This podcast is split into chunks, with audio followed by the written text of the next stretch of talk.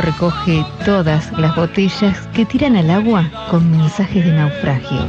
El pueblo es la gran memoria que recuerda todo lo que aparezca muerto en el olvido. Hay que buscar esas botellas y refrescar esa memoria. Leopoldo Marechal.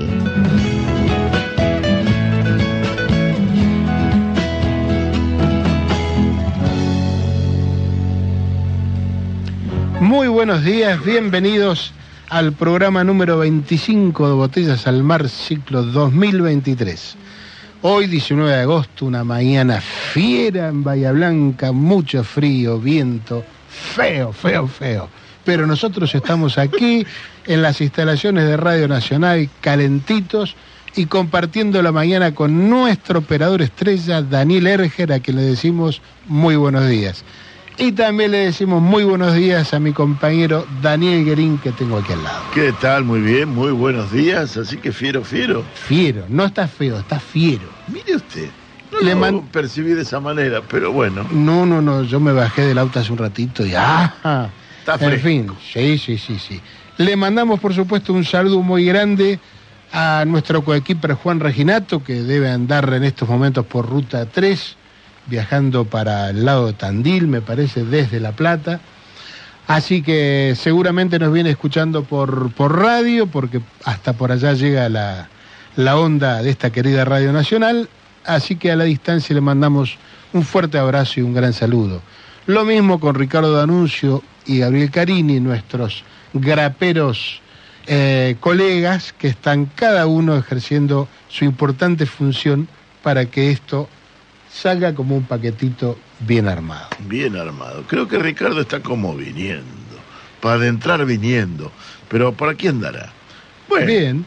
Un, un comentario el martes, el martes eh, pasado en nuestro habitual programa en entrevista en Aula 1 en la UTN tuvimos eh, el placer de entrevistar a Constanza Cepedano, una cantante lírica de aquellas, eh, y tuvimos la oportunidad el jueves de asistir al recital, al concierto que dio en el Teatro Municipal, que realmente eh, les recomiendo que busquen en las redes, que escuchen, aunque sea algún, algún fragmento, porque valió la pena, hizo un repertorio fantástico con temas de Ginastera, Dariel Ramírez, en fin, digno de ser escuchado y es una, una voz, un artista, un talento que tenemos aquí en Bahía Blanca y quizás muchos no conozcamos. Así que la invitación.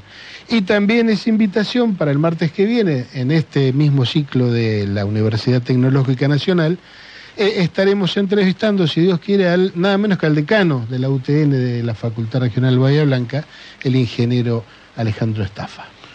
do- doctor ingeniero. Es un, Am- ambos dos. Ah, es un lindo título, doctor ingeniero Alejandro Estafa. ¿Y por qué vamos a hacer esto con el amigo Alejandro Estafa? Porque hoy, 19, es un aniversario más de la fundación, de lo que originalmente no se llama UTN, pero es la misma, que se llamaba originalmente la Universidad Obrera Nacional, creada en el año 48. Un modelo un, modelo político que hacía de un organismo, que creaba un organismo y a pedido de la CGT de entonces, creaba una universidad con algunas especificidades eh, dedicadas a, a la, a la clase trabajadora, por eso de lo de obrero. Entre ellas, la más significativa, que sus clases eran diurnas, eran nocturnas, perdón, no diurnas, permitiendo el trabajo y, el, estudio. Y a su vez es la, única universidad federal, absolutamente federal, pues está, de- desarrollada en casi todas las provincias con sus este, facultades, Bahía Blanca es la Facultad Regional Bahía Blanca, eh, y esto es novedoso para el sistema universitario.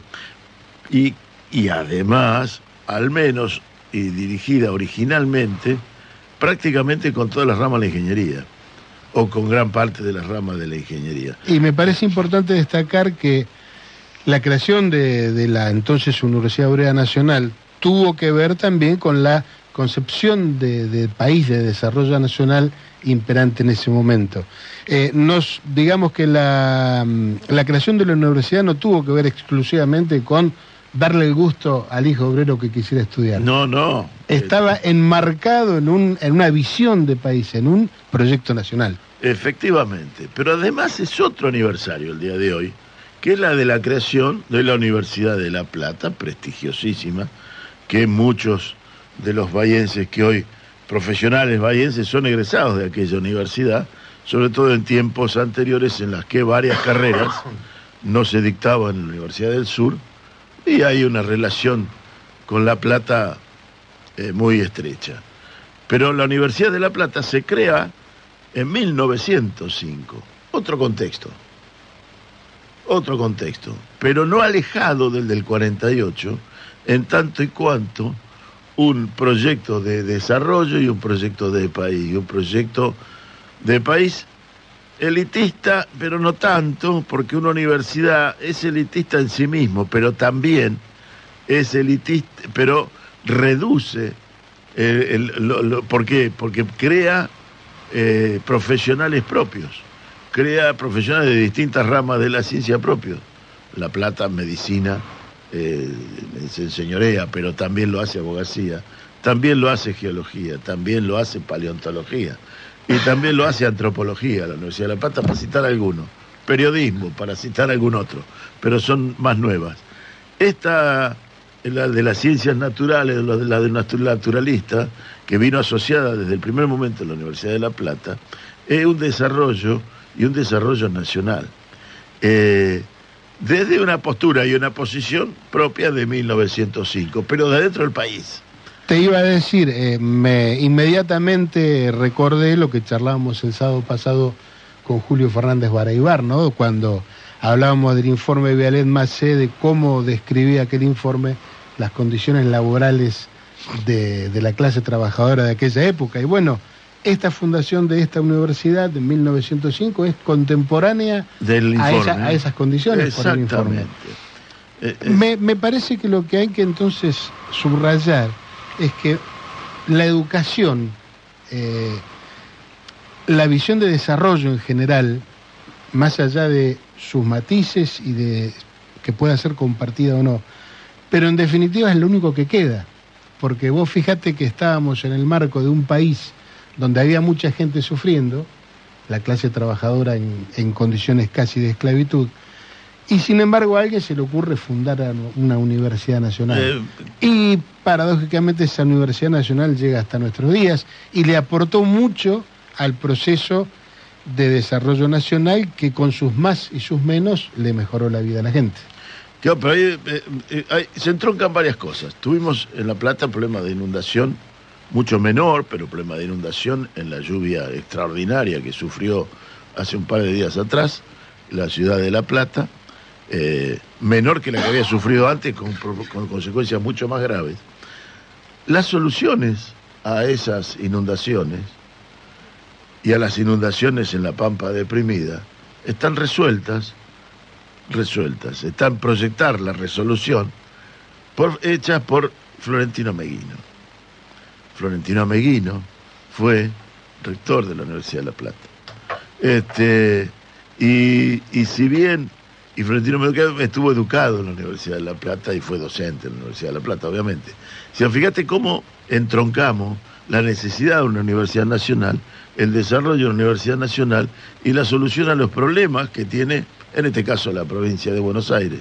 Los canales, cuando uno viaja por la ruta 3 o la 54, la, etcétera, hacia el norte desde acá, eh, cruza canales en la Pampa de Primera, Canal 1, Canal 2, Canal 11 no los canales de televisión, sino los canales de, derivadores de agua.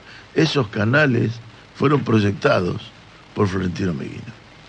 Claro, o sea que la, la situación de la universidad, la aplicación y la obra pública, que sin la universidad es inconcebible.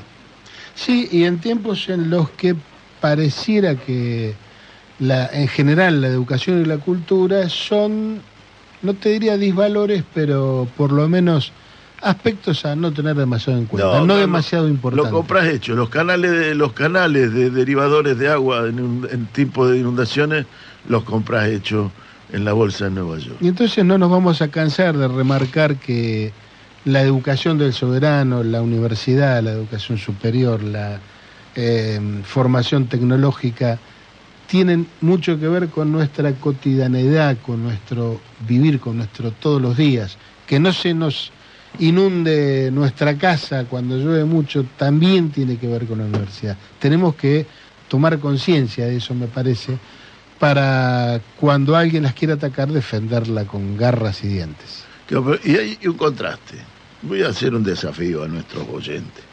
Es difícil encontrar un, presidente de aquellos tiempos, del, principio de siglo, que no haya pasado como que a su historia, que construyó, fundó universidades, fundó escuelas, creó escuelas, eh, museos, institutos de investigación, institutos de observación, Sarmiento, Avellaneda, Rivadavia, eh, perdón, Roca, hasta Juárez Selman. Pero ¿saben quién no pasó por eso, por la historia? Mitre, presidente Mitre. Y es lo que hoy estamos en contraste. Hoy el contraste es Roca, Irigoyen Perón versus Mitre. Esto es así. Esto es lo que está hoy arriba de la mesa. Una contradicción que se, sigue sosteniendo. Se sostiene. Traducida en, nuevos nombres, en, nuevos, en nuevas circunstancias, pero en definitiva la contradicción sigue estando. Está esa, para mí está esa contradicción. Eh, bueno, pero salto un poquitito de esto eh, y quiero ir a, un pequeño pasar.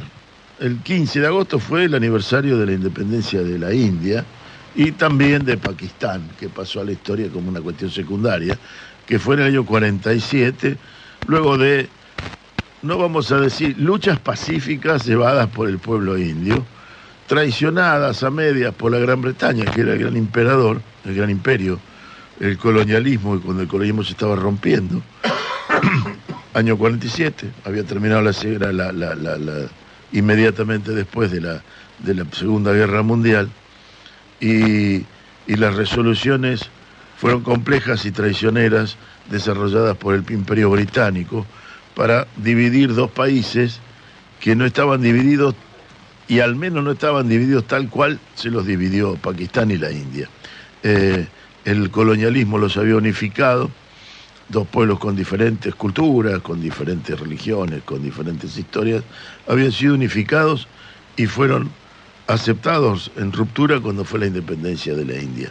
Los conflictos en aquella región entre la India y Pakistán hoy perduran si bien no tienen la beligerancia que tuvieron entre el 48 y el 50, eh, sí la, la siguen manteniendo hoy, como hilos del colonialismo. De todos modos, es el del modo en que un pueblo pacíficamente le arranca al imperio sus dominios. Esto es la historia, y iba aquí Mahatma Gandhi en esta historia.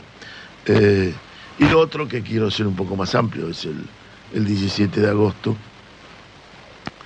día especial en la Argentina, el fallecimiento de don José de San Martín, en general San Martín, eh, hombre que el mitrismo pretende dejar enmarcado exclusivamente como un general preclaro, cuando en realidad es mucho más que un general preclaro. Es un hombre preclaro, es un gran político y sin duda, como consecuencia, un general preclaro, que es estudiado en las academias militares del mundo, pero tendría que ser estudiado en la geopolítica y en la eh, y por nosotros mismos en, en, politocología. Eh, la capacidad política de San Martín, la habilidad de ver el conjunto, la habilidad de ver de qué se mueve y cómo se mueven las cosas y cómo responden las cosas. San Martín traicionado en aquella, en sus épocas, que tuvo que partir al exilio después de liberar a Chile, Perú y, y hacer factible la independencia de la Argentina, tuvo que ir hacia el exilio. exilio que perduró hasta su muerte eh, y que y ese exilio que perduró su muerte está asociado justamente al negacionismo, al centralismo y a la visión cortoclasista de un país que era mucho más grande. Eh, la visión política de San Martín es la que habría que revalorizar, rediscutir y rever. Eh, la militar la tenemos clara, la política es superior. Sí, por supuesto. Yo creo que el, fue el negocio de los ganadores fue eh, monopolizar la visión militarista, que era indiscutible, por otra parte, y dejar de lado aquella que vos estás nombrando. Por eso lo importante de, de volver a, sentarse a hablar de historia. de, historia y de política. Yo recomiendo un librito. Es, que es historia y política es, la misma cosa. Es la misma cosa, está, está, centrado, digamos, partimos de dónde va, partimos y hacia dónde vamos. Es ni más ni eh, menos. El Papa acaba de dar una frase que me encantó, que luego vamos a conversar, me parece, con uno de nuestros entrevistados, y es la de confiar de quien, eh, del político que no tiene historia, del político histórico, sin historia, sin pasado. Eh, y es fantástica esa frase. Y, y de San Martín nos han querido ocultar. Pero es tan grande San Martín que siempre aparece. Y siempre aparece algo y siempre da una vuelta más. Y, es ese personaje, ese hombre, ese eh, que, que, que se jugó entero atrás de un ideal a cambio de nada, de nada más que el reconocimiento de sus pares. Sus pares lo reconocieron pero tuvo el no reconocimiento de los no pares, de los impares, de los, de los opositores, de los que no fueron capaces de, de, ceder algo de lo que querían, algo de, sino que se quedaron con todo y más de lo que pretendían y querían. Muy bien, bueno, eh, y cerrado este tema, tenemos que decir que ayer, ayer nomás, se fue Chico Novarro a los 88 años. Le faltaba muy poquito para cumplir los 89. Chico Novarro, un tipo muy querido en la farándula, digamos, en el mundo del espectáculo y muy querido por mucha gente de mi generación en particular, un artista popular enorme. Su verdadero nombre era Bernardo Mitnick, había nacido el 4 de septiembre del 34. En Ciudad de Santa Fe, eh, ayer leyendo un poco su historia, me enteré, yo no sabía que estuvo varios años en Dea Funes, en provincia de Córdoba, por cuestiones de salud de su hermano. Lo tenía como cordobello en realidad. Claro, pero en realidad es, es, santafesino, criado en Córdoba, pero él se consideraba irreductiblemente porteño, porteño, hasta la médula. Y muchos de sus temas así lo demuestran, ¿no?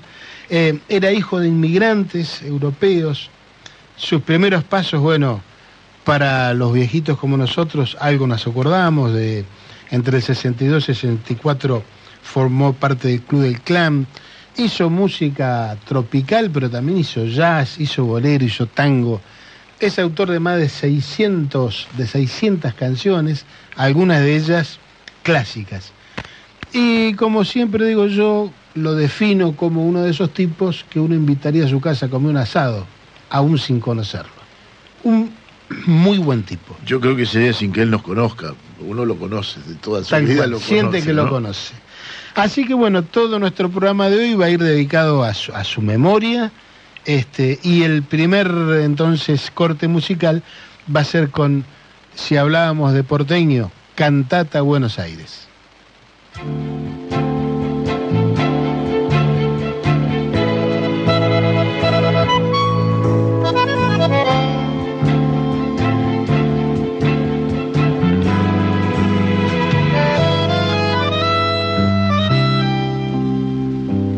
hablar de Buenos Aires si es una forma de saber quién soy?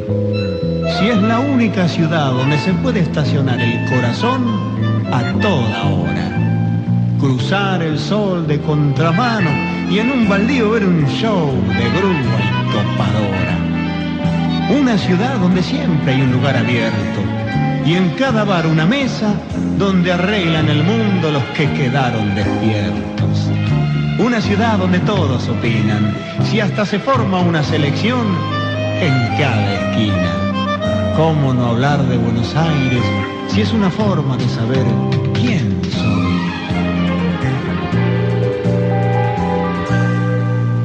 Buenos Aires, donde quiera que te nombre una canción, nace un bache y en el medio del asfalto hay una flor. Yo te encuentro apretando en un saco en el metejón a la vuelta de un nostálgico salón tras un baile de disfraz, típica y jazz, pálido adiós y una luna que se pinta para entrar por el balcón.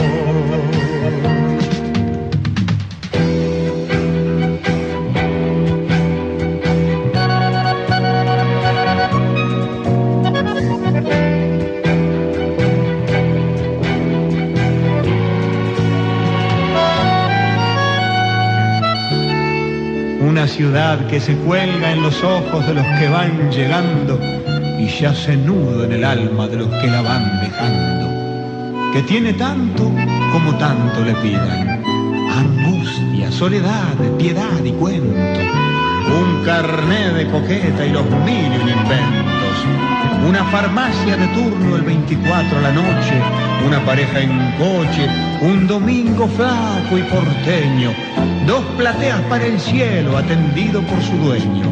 Un buzón, un balcón y una escalera para subirse a un sueño. ¿Cómo no hablar de Buenos Aires si es una forma de saber quién soy? Buenos Aires, una estrella va subiendo al tobogán, piedra libre para un tango de cadica muy cobian.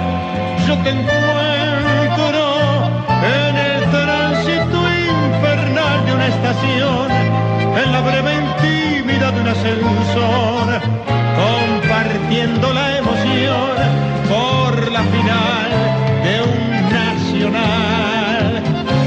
Musarela de cemento y bodegón, tu corazón,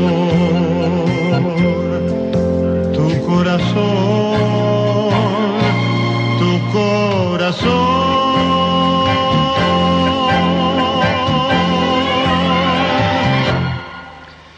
Bueno, era Chico Novarro con Cantata Buenos Aires.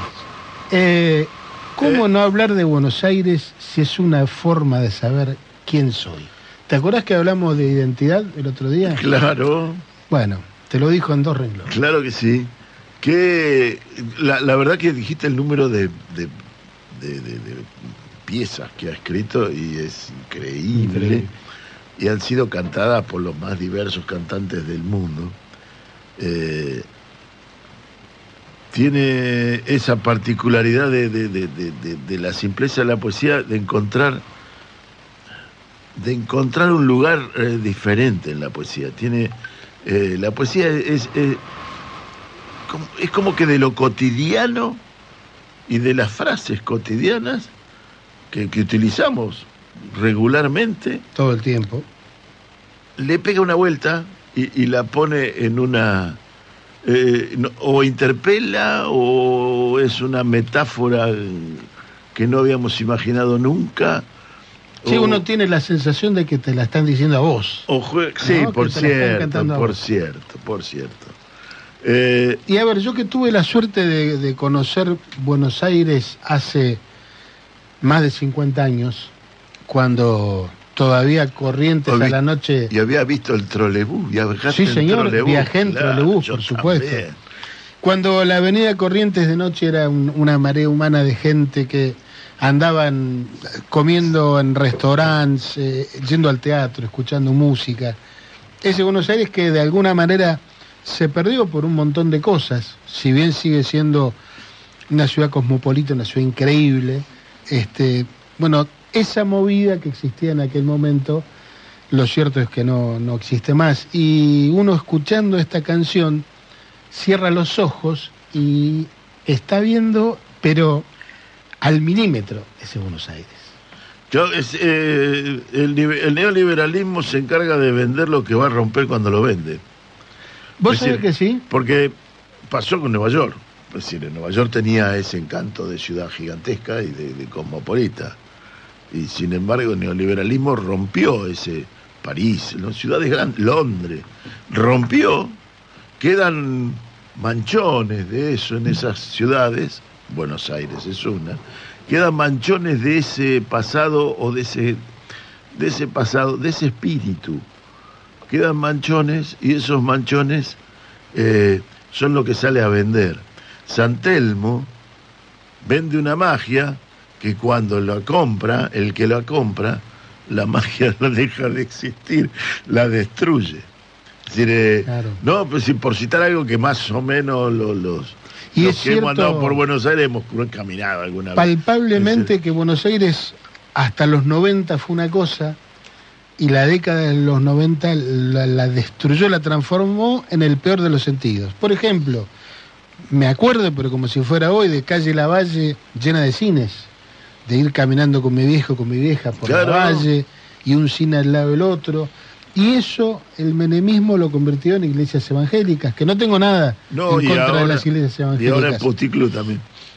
pero digamos, aquello tan hermoso que tiene que ver con la cultura, con la historia, con la identidad, lo hicieron pedazos. Me parece que es una, una imagen muy, muy gráfica de lo que le pasó al mundo en realidad, pero de lo que le pasó a la Argentina con, con el avance, con el, con el desastre, con la catástrofe que hizo el neoliberalismo. Eh, hay unos renglones de Chico Novarro acá que dice, si es la única ciudad donde se puede estacionar el corazón a toda hora, cruzar el sol de contramano y en un baldío ver un show de grúa y topadora.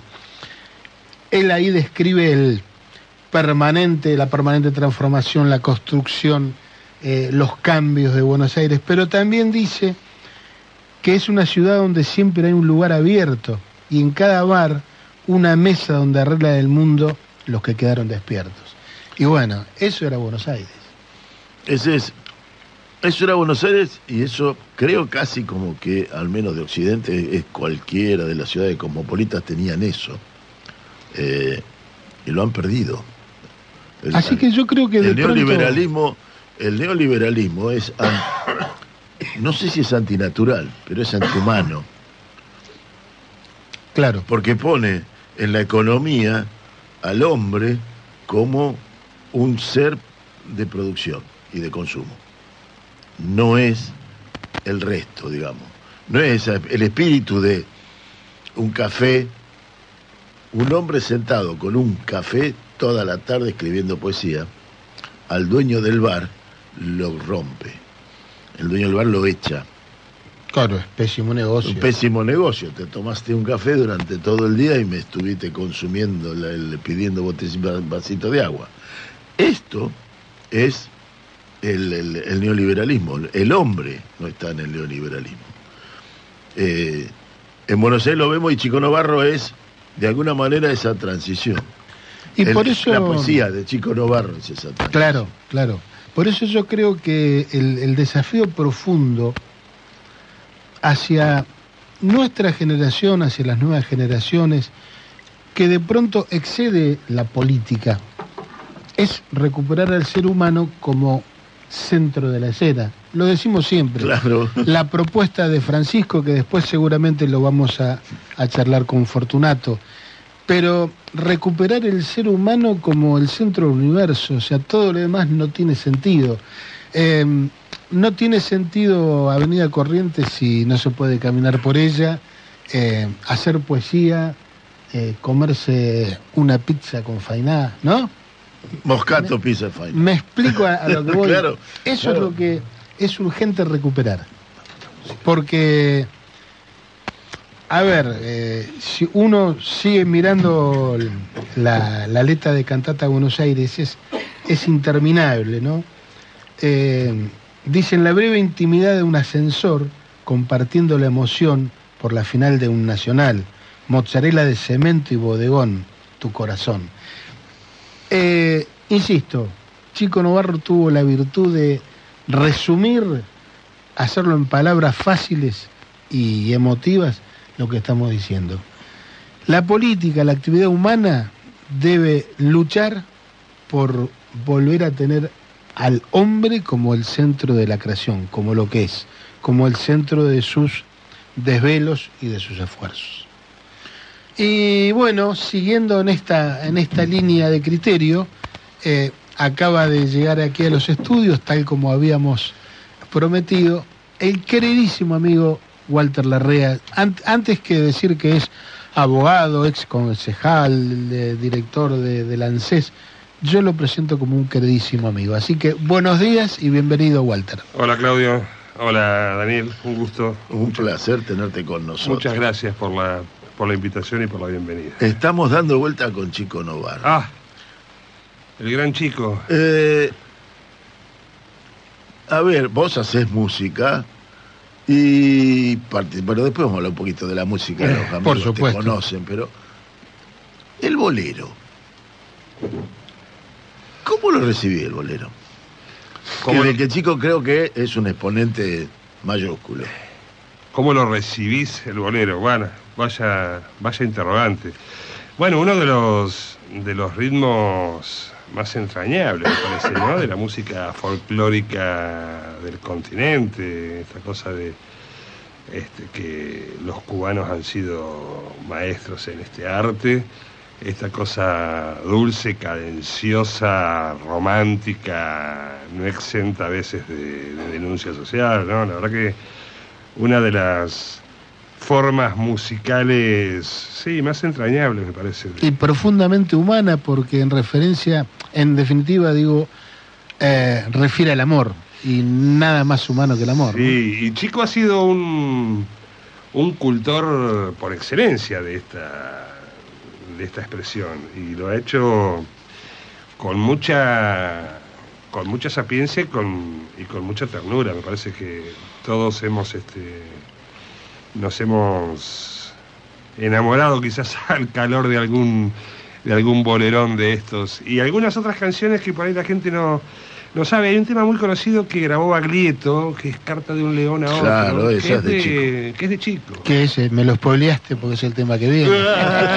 Justo. No, pero justamente el- el- el- lo elegí porque es, es muy representativo y cuántos de nosotros los hemos cantado en algún fogón, eh, en algún campamento, sin siquiera saber que Sin Chico a Novarro. veces que era de, de- de chico, porque incluso viste que pasa con muchos autores o muchos cultores o muchos intérpretes de la música popular, digamos, que a veces cuando tenés determinada edad como que te da cierta cosita decir que escuchás a Chico Navarro, porque viste, era del Club del Clan, no era medio grasa, o no era la música este, progresiva, como se decía Claro. en nuestros años mozos. Y la verdad que, como decís vos, Claudio, digamos, ¿cuánt- ¿cuántas veces habremos guitarreado con aquel acorde en la menor? Perdón, hermano mío. Sí, te digo, y ahí incluso era, no te digo garantía, pero era una posibilidad de que la chica que te gustara, que te gustaba, te diera alguna bola, porque decís, uy, qué tema, qué... Yo fui con el bolero, vuelvo un pasito para atrás, porque el bolero hubo un momento donde fue considerado, donde fue eh, subestimado, menospreciado. Que la palabra menor. es menospreciado, como, como la cumbia. Sí, Sí, claro. como una cuestión de, la, de, de- de lo culturoso o de lo que, que lo había como, como subestimado, como que era una cuestión menor, que no tenía perspectiva, no tenía futuro. Sí, claro. Eh, y, y en realidad es algo, es, es el, el bolero trasciende y el bolero ha superado y ha trascendido y todos aquellos que lo denostaron, o algunos terminaron cantándolo, los productores terminaron produciéndolo, u otros no lo hicieron y murieron de hambre, digamos, se dedicaron a otra cosa. Eh, y esto es, me parece lo, lo del bolero, yo leyendo, hay algo García Márquez tuvo un proyecto de escribir un bolero con Manzanero, Ah, mira. que no llegaron a destino, no lo pudieron hacer. Trabajaron como un año dando vuelta y no le encontraron la vuelta. Porque García Márquez era un cultor del bolero y nunca pudo escribir un bolero García Márquez. Y eso lo tenía como un esquema. Y otra cosa que dice García Márquez.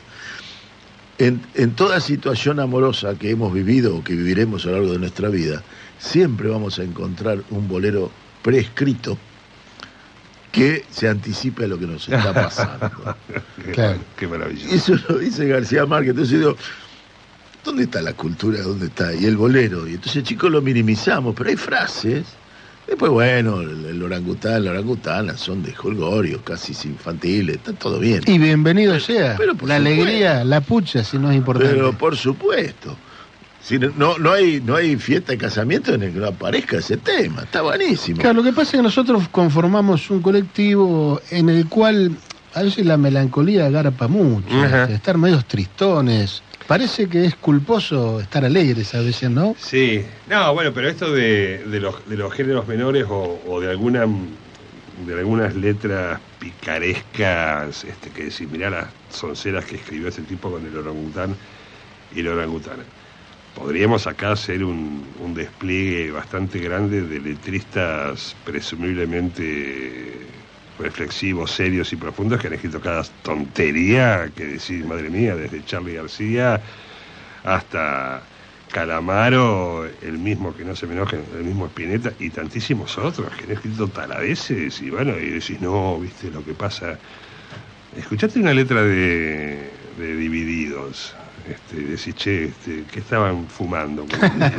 No tiene ningún- Bueno, en todo caso, el orangután y la orangutana comiéndose una banana tiene hasta cierta y querida lógica este, de relato. Así que conclusión, muchachos, afuera los prejuicios. Escuchemos lo que nos hace bien y dejémonos de embromar. Lloremos con un bolero. Exactamente. Lloremos con No, que no nos avergüence. A ver, estaba diciendo recién, dándole vueltas a, a esto de Chico Novarro, estaba diciendo recién, no sé si coincidís, Walter, en que una de nuestras tareas centrales es eh, que el, el hombre, el ser humano, vuelva a ser el centro de nuestros esfuerzos, de nuestra actividad. Y vos tenés un, un trabajo, un rol que tiene mucho que ver con eso. Eh, ¿Cómo, cómo estás viendo eh, esta, esta propuesta que hago de que la persona humana sea el centro en torno o en función de lo que estás haciendo cotidianamente? Bueno, la verdad que me parece una frase o un, postulado al que suscribo absolutamente, digamos, que la persona humana vuelva a ser el centro de nuestros desvelos, de nuestros esfuerzos, de nuestros pensares, de nuestras acciones. Eh, parece mentira, ¿no? Estamos casi reproduciendo eh, posturas filosóficas de- del viejo iluminismo eu- europeo, digamos, abandonar o desplazar la idea, en aquel momento fue la idea de Dios por el hombre, por, por- el género humano como centro de, nuestra, de nuestras preocupaciones y de nuestras, eh, de nuestras iniciativas. Y hoy me parece que ante una, claramente, deshumanización de, mm, de todo el entramado y las relaciones sociales, creo que volver a postular que sea, sea el, género humano, que sea la persona humana eh, quien ocupe el centro de la escena, te diría que me parece francamente revolucionario y bueno, creo, creo que es la tarea del momento, ¿no? Este, volver a ubicar y volver a, mm, a precisar cuál debe ser el sujeto, cuál debe ser el, motivo de nuestra, de nuestra existencia, de nuestra articulación con otros, de nuestro eh, de nuestros descubrimientos científicos, de nuestros desvelos por el, por el mundo, de- debe volver a ser el género humano, claro. Esto traducido en, en política, eh, me parece que tiene que ver con eh, identificar, antes que nada, ¿no? Identificar los problemas y resolverlos de la manera más humana posible, por decirlo así. Sí, absolutamente, absolutamente. Volver a, recuperar la, la dimensión humana y volver a recuperar eh, el sentido y la noción y el concepto de que detrás de cada formulación de la política como gestión de los estados y de nuestras relaciones um, eh, personales, digamos, que debe volver a ser eh, el, hombre, la mujer, digamos, cuando decimos el hombre nos referimos al género, ¿no? Debe estar mal dicho seguramente, pero eh, indudablemente que esa es la tarea que nos, que nos, debe- nos debería ocupar. Y mm, seguramente que si consultamos a cualquier persona con, con responsabilidades de gestión política, estatal y demás, te va a decir, bueno, claro, pero nosotros siempre trabajamos para las personas. Y en realidad no es así. En realidad, recuperar y volver a, entronizar en el centro de la escena, digamos, a la persona humana y a su, y a su devenir y a sus este, relaciones vitales como parte de los esfuerzos, este, realmente hoy, yo siento que hoy estamos rindiendo cultos en altares, bueno, tecnológicos, publicitarios, eh, y nos hemos olvidado de, del hombre y la mujer, de sus derroteros, de sus devenires, de sus angustias, de sus alegrías, de sus maneras de estar en el mundo y en la vida. Y bueno, francamente, este panorama fulero nos espera si no volvemos a recuperar a, a la persona humana en el centro de escena. Es como que el homo consumidor eh, productor, ¿no? Ese nos, han, eh, no- no- nos, limitan en eso y según lo que consumimos y producimos es lo que valemos en nuestro en nuestro en nuestro en un escalafón social. Eh, Tal cual. y cuando vos dijiste ahí, si trabajaste, eh, todos trabajamos para las personas y no es así. Hay, en parte del Estado, creo que ha penetrado el concepto consumidor eh, ¿no? Es la, la, la orientación está dada para que consumas y, y- y produzcas adentro de un esquema que se olvida de tus necesidades. El Estado se ha formado, ha, sido en pedacitos parte de lo mismo. ¿no? Bueno, eh, tal cual. Este, hace poco leía o releía a, este historiador israelí, igual Harari, creo que es el, el nombre, ¿no? Este, que ha sido bastante novedoso hace unos años con la aparición de sus, de sus obras explicando el pasado y el futuro. Y hay una anécdota que más o menos era así, que a mí me causó mucha, mucho impacto.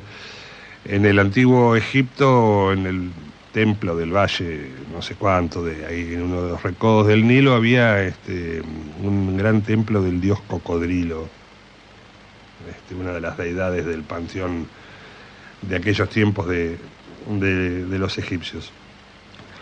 A lo cual, digamos, funcionaba como esta cosa simbólica de la representación divina, digamos, ¿no? Este, y la gente iba y se postraba y rendía cultos y ofrecía tributos y demás. Y él lo comparaba con que hoy hemos reemplazado ese gran cocodrilo en la entrada del templo por un enorme, gigantesco cartel que dice Google o Amazon o alguna de estas Sí, sí. de estas de estas marcas, de estas empresas, de estas este, de estos nombres que inclusive este, hablando de la dimensión humana, uno no, no sa- no sabe lo que son.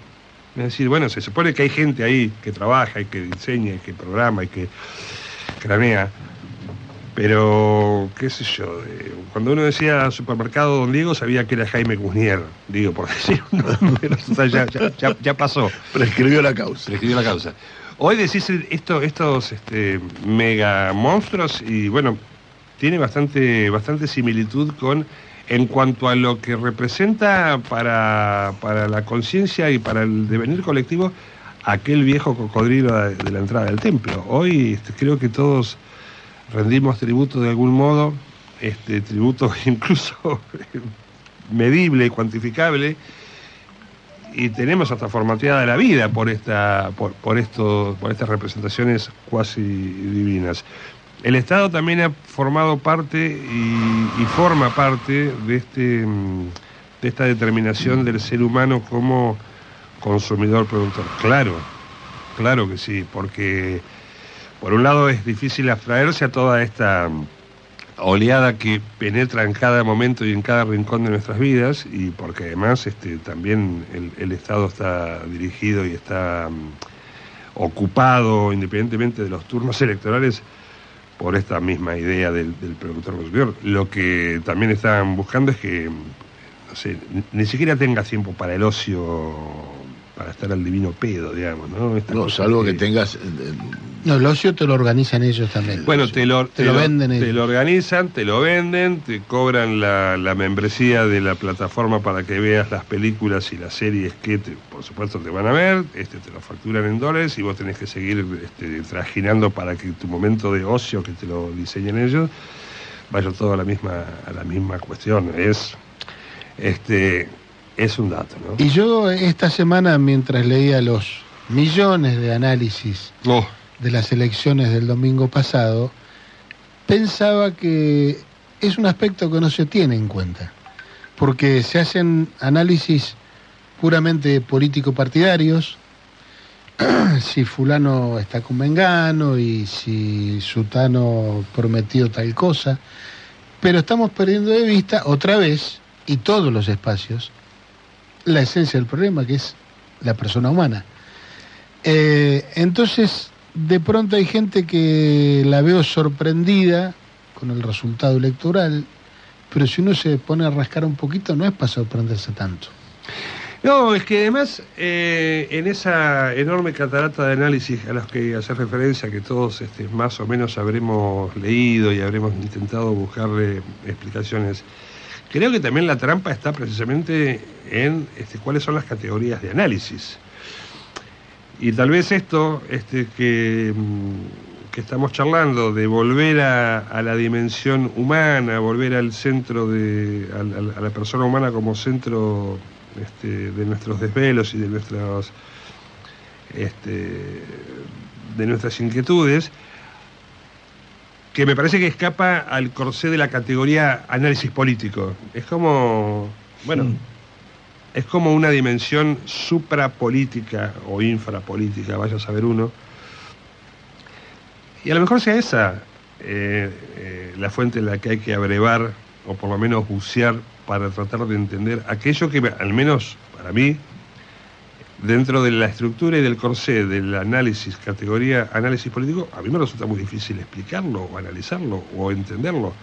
Tal vez que sean fenómenos que no tienen, que desbordan esta, este, este cuenco estrecho de la- del análisis político y haya que buscarlo por otro lado. Porque indudablemente que en este comportamiento colectivo de la sociedad argentina el pasado domingo hay, este, hay mucho para rascar de esto que, que estamos conversando, de la, de la necesidad de volver al- a la persona humana como centro de, nuestras, este, de nuestros mejores esfuerzos. Ahí lo- lo- lo- doy una vuelta a la reflexión, eh, que es una propuesta, ni siquiera es una proposición. Eh, hablábamos de el, el, el el- el homo consumidor eh, productor y le pongo a eso que vos estás planteando por afuera del cuenco del análisis político, por los límites del análisis político, lo aspiracional. Es decir, eh, eh, si lo aspiracional no se ve satisfecho, eh, o lo aspiracional está mucho más allá del alcance lógico dentro de esta sociedad, de, de este hombre productor consumidor, eh, ¿cómo responde el hombre a esa aspiración que le venden como posible cuando la realidad le dice que no? Me propuso, es una, ¿sí? ¿Se entiende? No, sí, digamos. ¿Se entiende? de- de- a ver, a ver si, si La aspiración es la aspiración es de, de querer tener o de querer poder y la realidad es que ni ni podés ni tenés. Eh, No, bueno, claro, es como, como aquellas personas que tienen como actividad este, recreativa pasear por un centro comercial o un shopping y el paseo y es mirar las vidrieras de aquellos productos que no va a poder comprar. Eh, ¿No? Es Qué como- buena imagen. Qué La buena- ñata contra el vidrio. Exactamente, y me parece que a esto vos apuntabas, Daniel, ¿no? Lo, Correcto, lo- lo- lo correcto. aspiracional este, como expresión de- del, del deseo este, de comprar tal cosa o de acceder a tal cosa. Y la realidad es que te dice, miralo, porque no vas a poder. Y sin embargo, ese, ese sujeto mm, aspiracional está permanentemente bombardeado para que Para que su- llegue a eso, su- claro, para que su claro. deseo se formatee, se determine y se construya este, por aquello que no va a poder que no va a poder eh, a lo que no va a poder acceder a mí esto de, de- de pasear por el shopping porque me ha llamado poderosamente la atención este, yo he ido también a algún centro comercial de la ciudad en alguna oportunidad a comprar alguna cuestión Todos digamos, hemos ido, sé yo, claro. bueno. y me he puesto así tomando un café a, a- a ver a la gente que pasea que es loco, ¿no? Este, ir a pasear a un lugar donde hay productos que son carísimos y que en la mayoría de los casos no podés eh, Claro, ir a ver las cosas que, Que no vas, a poder, comprar. tener. y desearlas. Claro. Claro, es- y ahí es hay una frustración. ¿no? Eh, pero, viste, caramba, y porque además este, en alguna época hasta explicábamos algunos, este, algunas conductas delictivas merced a esto. Me estimulan para que compre, pero yo no puedo, no puedo acceder. Entonces trato de acceder a eso de la manera que pueda. Bueno, a veces es rompiendo una vidriera o empuñando un arma o entrando por los fondos Y robar zapatillas. y robar las altas llantas, este, las zapatillas. Claro, porque digo, este, a mí me parece un- una cuestión central de cualquier análisis esto, de lo aspiracional y lo posible o lo real, digamos, ¿viste? Como, qué sé yo, a mí me están permanentemente bombardeando con, con viajes, con autos, con propiedades, con lugares paradisíacos. Y en paralelo, vos fijate que te- el, el mensaje es este, tratar de hacer el menor esfuerzo posible. Por, por eso eh, los mensajes son tan esquizofrénicos. Ah. E insisto, dentro de la política y fuera de la política, ¿eh? es lo humano. Eh, trata de hacer el menor esfuerzo posible, pero a la vez pasar lo mejor posible. Comprate lo más caro, eh, que con eso vas a estar bien, vas a vivir feliz. Entonces entras en una en un mare magnum de contradicciones que es imposible resolver. Y si encima el poder te hace ver que vos no servís para nada, que no te escucha, y cuando hablo del poder no estoy haciendo referencia a un, a un sector del pensamiento o del mercado o de la política, porque esto es transversal. Eh, el, el progresismo ha confundido la idea de la meritocracia, que está muy mal, con el abandonar el esfuerzo personal. Eso también pasa y debemos reconocerlo. Y hay un montón de gente que cree en el esfuerzo personal y está muy bien. Eh, a mí me dijeron que para, para que te vaya bien tenés que laburar y te tenés que forzar. Eso no quiere decir pisar a los demás. Eso es, es la meritocracia. Pero que hay que trabajar y forzarse, no hay ninguna duda. Porque aparte así, así ha funcionado mucho tiempo y ha funcionado más o menos bien. Lo que pasa que, mirá, el progresismo debería revisitar varios de sus conceptos establecidos como verdades absolutas y este, empezar a, a repensar algunas, algunas cuestiones, porque si no, flaco favor le vamos a hacer al desarrollo de la, de la humanidad, ¿no? Hay que, hay que pensar en este asunto del esfuerzo, hay que pensar en el tema de la seguridad desde el punto de vista del progresismo, desde el punto de vista de, aquellos, de aquellas propuestas políticas que tengan vocación transformadora. Hay que empezar a pensar en algunas cuestiones y no dar todo como verdades absolutas y sacrosantas a las que no se puede, este, a las que no se puede ni siquiera mencionar, porque corres el riesgo que te tilden que sos este, medio un facha. ¿viste? Que te cancelen. o te cancelen. Eso de la cancelación, a mí me encanta, porque mm, yo la única vez que, mm, que me, que me, eh, me topé con ese tema era cuando cancelábamos un crédito en nuestra actividad laboral. Walter, nos estamos que yendo a las noticias. Te invito a quedarte un ratito más después de- Dale, del corte. cómo no. Bueno, y seguimos con el integrante de los tiburones de la ría, con el afamado percusionista Walter Arrea. ¿Y vos, percusionista y vos? Percusionista de voz, coros, un polifacético en la música. Eso porque soy uno de los fundadores, entonces no me, prebenda. no me puede, no me pueden prohibir. Están organizando una presentación. Sí, este, mm, eh, volvimos a... Bueno, en realidad siempre estamos así ensayando y tocando y ahora surgió la posibilidad de tocar el sábado próximo, sábado 26, en una, en un- una cervecería, un bar, ahí en calle La Madrid, el 261, así que vamos a estar compartiendo... ¿Cómo se llama la el lugar, digámoslo? Que, que le, le vamos a cobrar una cerveza. Le- Para que voy a, voy a voy a chequearlo porque no lo sé. Esto se llama, tiene un nombre muy extraño. No podía ser de otro modo. Eh, sí, eh, Pero lo, lo importante es que por lo menos nosotros proyectamos estar. léelo vos que sos locutor. O que sos, es- o que sabés leer, va. Claro, es Clapperberg by Grego. Es lo de Grego. Es va. lo de griego. Claro, hagámosla Es fácil. lo de griego. Qué bien que te sale en inglés. Pero bueno, lo importante es que ahí van a estar los tiburones haciendo, imagino, el, el repertorio, algún tema nuevo que hayan incorporado seguramente. Sí, y con una novedad que es la incorporación de un ex músico, un ex tiburón que tocaba con nosotros y ahora ha vuelto, que es Pablo Petulo Foglia, es otro percusionista. Ah, Eh, Es, es- es de los que saben, de los que tienen swing, sabor, este, y que nos ha, nos ha agregado una cosa rítmica. Bueno, en anteriores ocasiones hemos tocado con el Chivón, Hugo Vitari, que también ha sido fundador de la banda y que después por distintas circunstancias ha tomado otros caminos.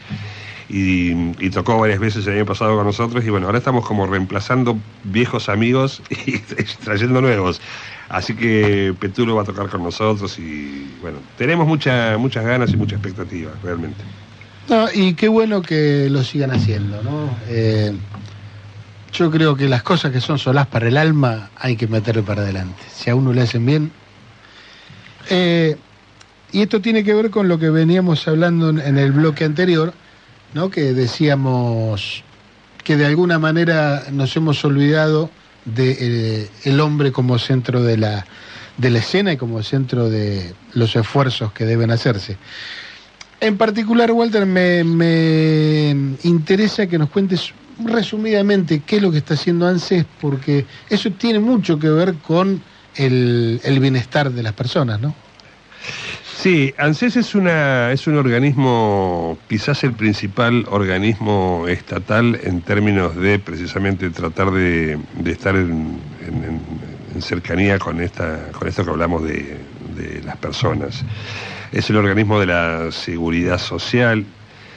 Tiene un universo formal de destinatarios que supera los 14 millones de personas en todo el país, porque siempre... mm, eh, Siempre decimos y nos gusta reiterar, ANSES está desde el momento de la gestación hasta que das las urras, digamos, hasta que, hasta que, hasta que te despedís, ¿no?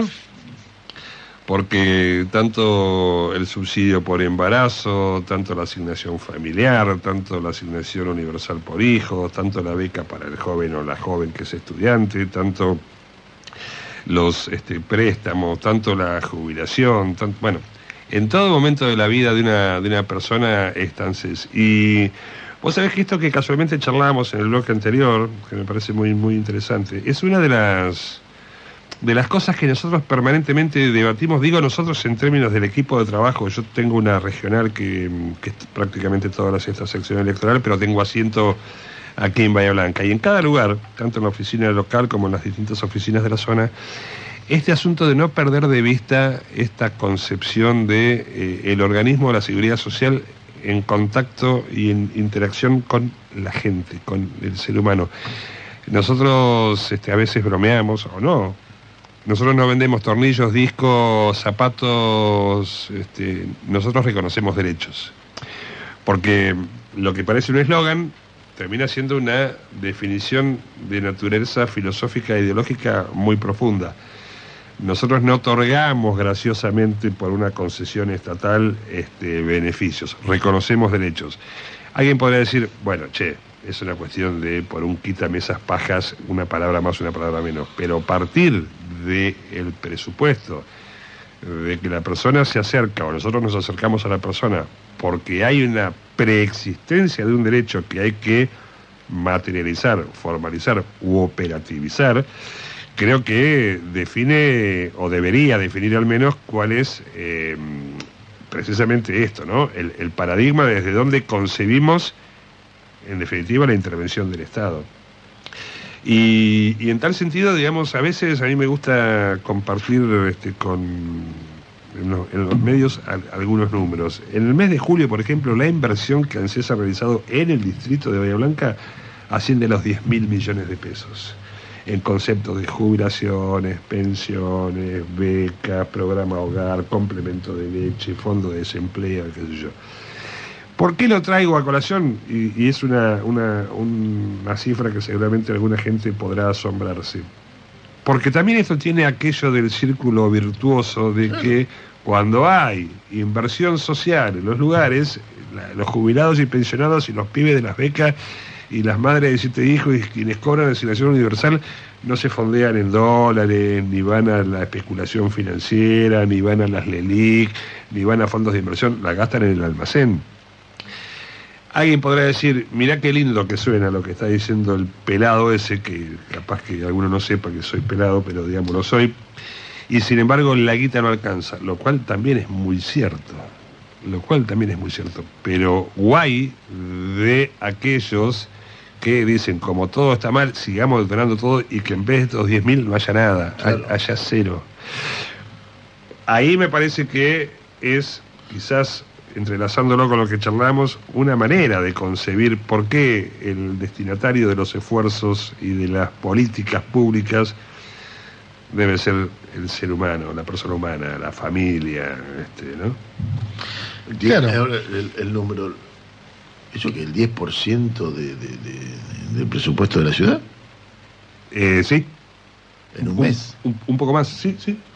Sí, está bien, un número muy redondo. 9.800 millones. el, 10% de la... Claro, y eso... 10 mil millones de pesos, está bien. El, el, el 10%. Un poco más, no sé, el, presupuesto aprobado, el último presupuesto aprobado de la municipalidad. Se los números no, no sé si no es 48. Yo creo que eran 48 mil millones o, por ahí. El 20. Sí, sí, sí. Es una, una cifra escalofriante. Es una cifra más que significativa en, el, en un mes. Pese a lo, a lo que bien señala Walter, si le preguntas a cualquier jubilado que cobra la mínima, te va a decir que está descontento y que no le alcanza. Absolutamente. es absolutamente cierto. Y además es cierto, claro. Ahora, lo que eso no se soluciona es rompiendo el ANSES, sino eh, dotándolo de más recursos. No, me preguntes cómo. Porque es poco, pero es más que nada.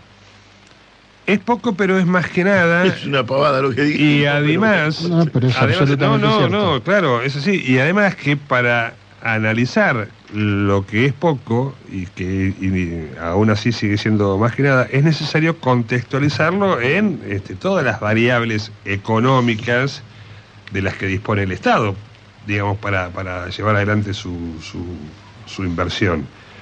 Entonces, claro, este, un jubilado o jubilada de la mínima o una pensionada, con los, este, realmente es poco.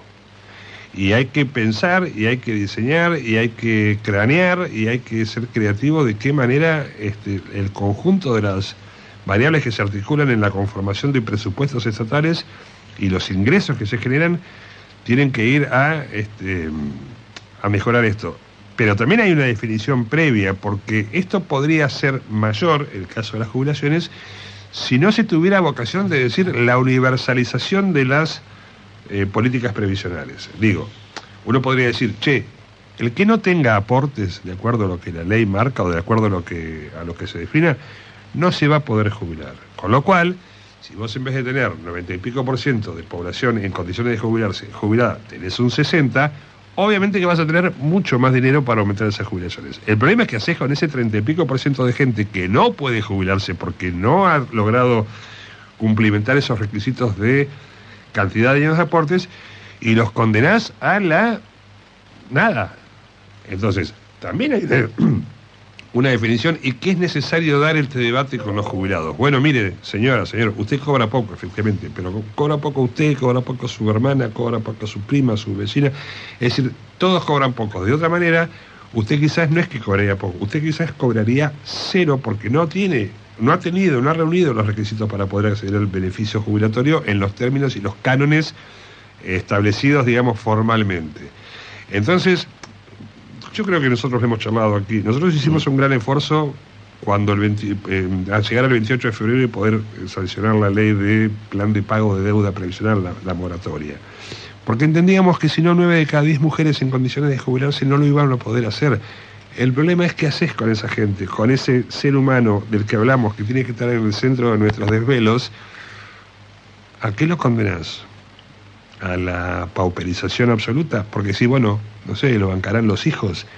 Y el que no tiene hijos, y si el hijo está atravesando una situación económica, bueno, grandes, grandes interrogantes, ¿verdad?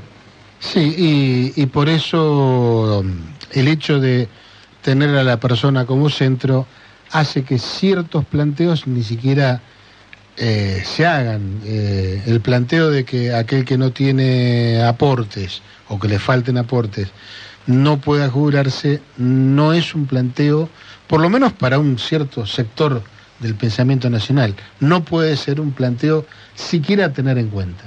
Eh, lamentablemente hay otro sector del pensamiento que sí sostiene eso, y sería el mundo del sálvese quien pueda, y el que no tiene aportes, que se joda, hablando mal y pronto. No lo podemos permitir. Es que ahí está esto de, cómo concebimos este, a la persona humana en el, en el centro de, de las preocupaciones. Eso es más allá de, de cualquier este, comprensión axiológica, filosófica. Es decir, che, esta persona, de no concebirla como ocupando el centro de la escena de la política pública, no tendría cómo comer Uy, uy, bueno, che, ahora tampoco comen y tiran manteca al techo. Obvio que no, volvemos a decirlo. Pero sí está mejor que la nada. Entonces, es muy difícil porque mm, lamentablemente, y ya no solamente hablando dentro de, de esquemas políticos, partidarios, rígidos, a veces yo tengo la, la, sensación, que causa bastante desazón, por cierto, de que hay como una falta de empatía con el otro. Este, bueno, che, y si, mi cuñada no tiene aporte, que no la jubilen. Y decir, che, pero tu cuñada, más allá de, alguna Navidad este, donde hubo alguna palabra de más, es una persona buena, honesta, que ha trabajado en su casa, que ha... Y pero no tiene aportes, entonces ¿por qué le van a regalar? Bueno, caramba, hay una cosa ahí, ¿no?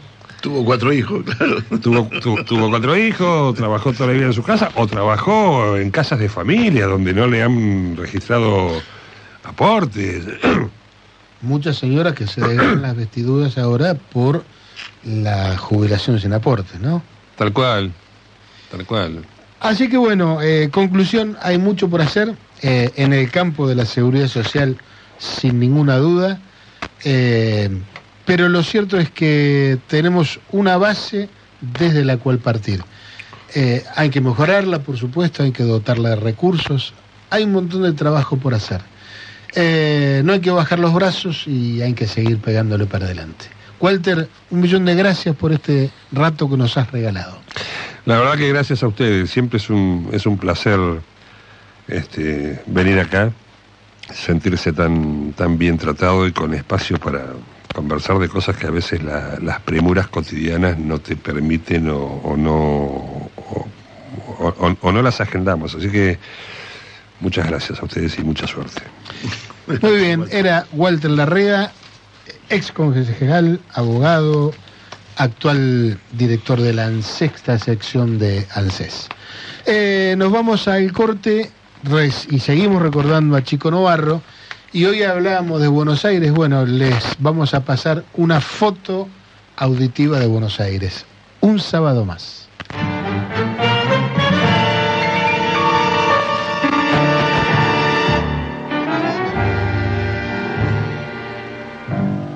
La boca del subte bosteza mi andar rumbo a la salida de la diagonal cuando el obelisco le tira un mordisco a una nube flaca que intenta pasar. Es un viejo Apolo que nunca despega, parado en la tarde de un sábado más. Un sábado más, un sábado más, sobre Buenos Aires un sábado más, un sábado más, un sábado más sobre Buenos Aires un sábado más.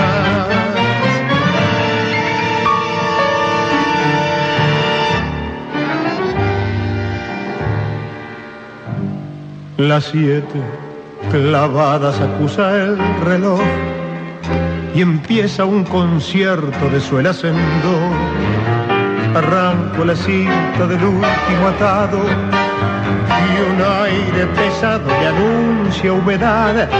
Mientras a mi lado desfila la gente que asalta corrientes un sábado más, un sábado más, un sábado más, sobre Buenos Aires un sábado más, un sábado más, un sábado más, sobre Buenos Aires un sábado más.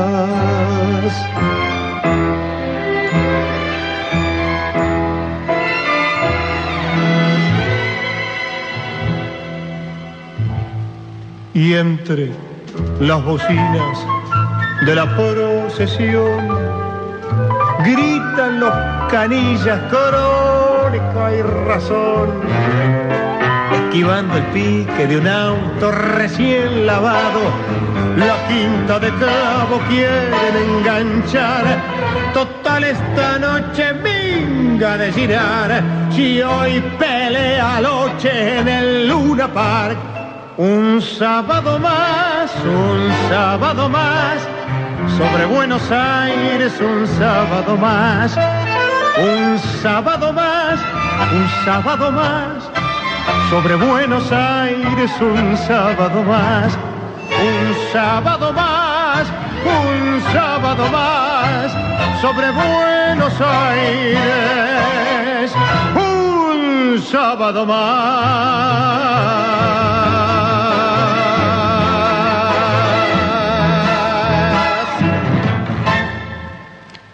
Qué poesía la de Chico Novarro, un sábado más. Es cerrar los ojos y estar viendo Buenos Aires. Y después de, una canción tan, tan linda, eh, nos vamos a la segunda entrevista de la mañana y tenemos la alegría de saludar a Fortunato Malimazzi, doctor en sociología, ex decano de la Facultad de Ciencias Sociales de la UBA, investigador del CONICET y recientemente nombrado profesor emérito de la Universidad de Buenos Aires. Así que tenemos el gusto de saludarte, Fortunato, Claudio Angelini, quien te habla, Daniel Guerín y Ricardo Anuncio desde aquí Nacional Bahía Blanca.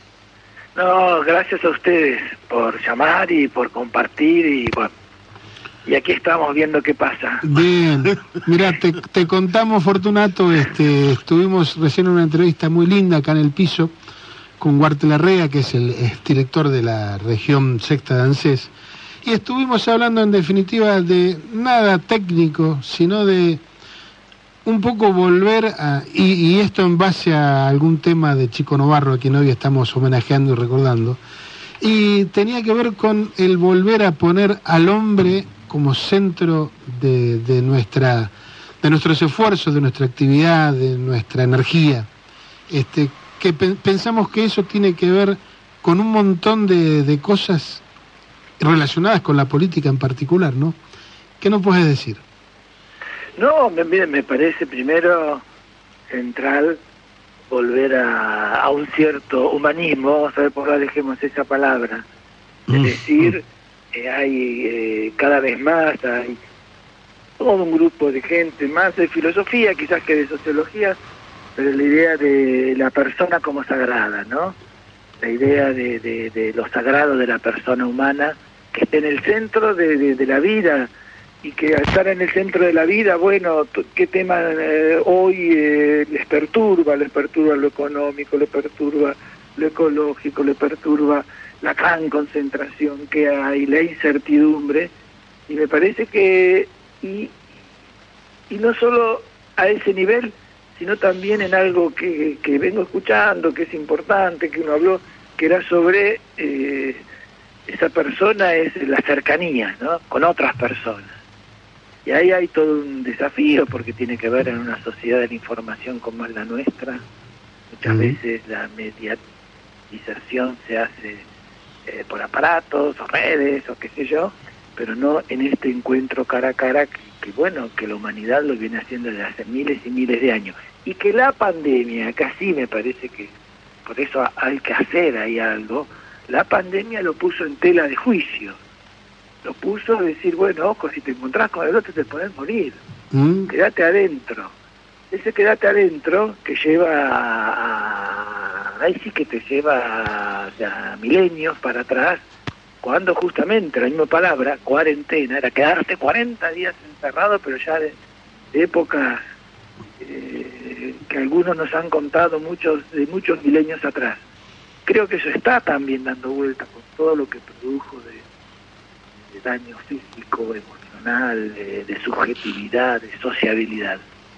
Y si a eso le juntás que, venimos en la sociedad argentina, sobre todo, pero también en América Latina, la europea, la yanqui, una, una, ¿cómo decirte? A ver, pérdida de algunas certezas que vos tenías justamente sobre la vida, sobre el trabajo, eh, sobre la familia, sobre eh, el vivir mejor, esa utopía de vivir mejor, que todos creíamos que la modernidad, el progreso, nos hacía vivir mejor, bueno, vos te encontrás que los últimos años no solo no estamos viviendo mejor, sino que en algunos sectores sociales dicen que están muy peor, abandonados. Bueno, ustedes estaban con el del ANSES, me dijiste, ¿no? Sí, claro.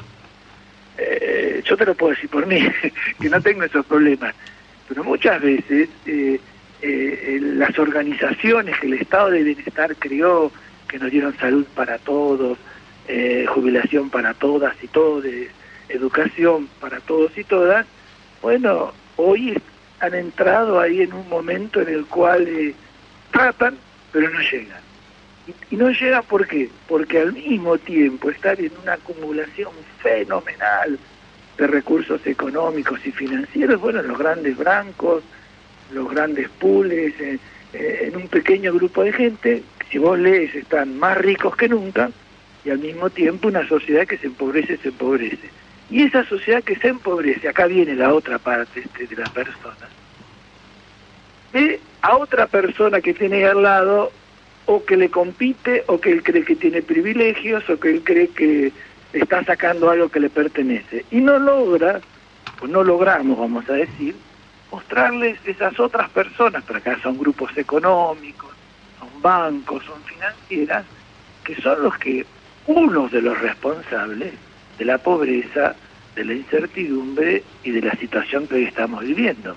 Y ahí tenemos, entonces, porque después las personas también viven en grupos, las personas viven en territorios, las personas tienen relaciones de clase, tienen relaciones de género, tienen grupos religiosos en los cuales procesan todos estos temas a partir de esas creencias religiosas.